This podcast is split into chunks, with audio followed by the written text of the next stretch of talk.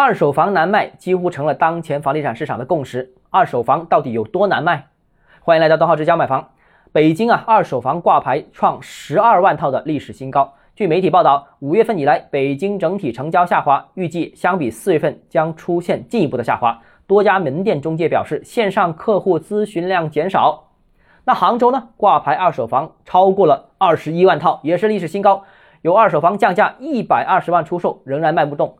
那广州情况当然也是差不多的了，一季度十四万套挂牌二手房也是创了历史新高。虽然二季度回落到十三点五万套左右，但是依然处于历史高位。从挂牌到成交，现在基本上要九个月以上，那部分更是挂了一年，仍然无人问津啊。有人问：现在大家都不愿意买二手房了吗？其实不是，现阶段不单二手房难卖，新房也难卖。中国商品房在二零二一年成交量达到十八万亿这个历史记录之后，就开始了暴跌行情。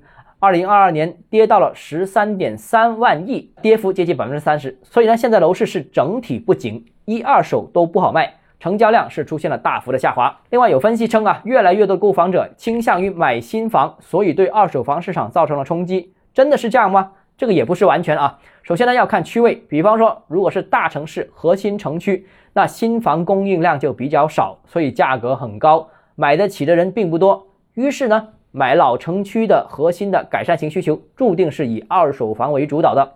但如果是郊区，那个情况又和主城区完全相反了。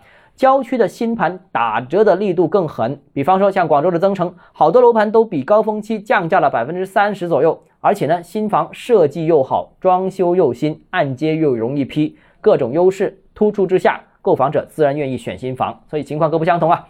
好，今天节目就到这里。如果你个人购房有其他疑问，想跟我交流的话，欢迎私信我或者添加我个人微信，账号是教买房六个字拼音首字母小写，就是微信号 d h 一下 j m f。想提高财富管理认知，请关注我，也欢迎评论点赞转发。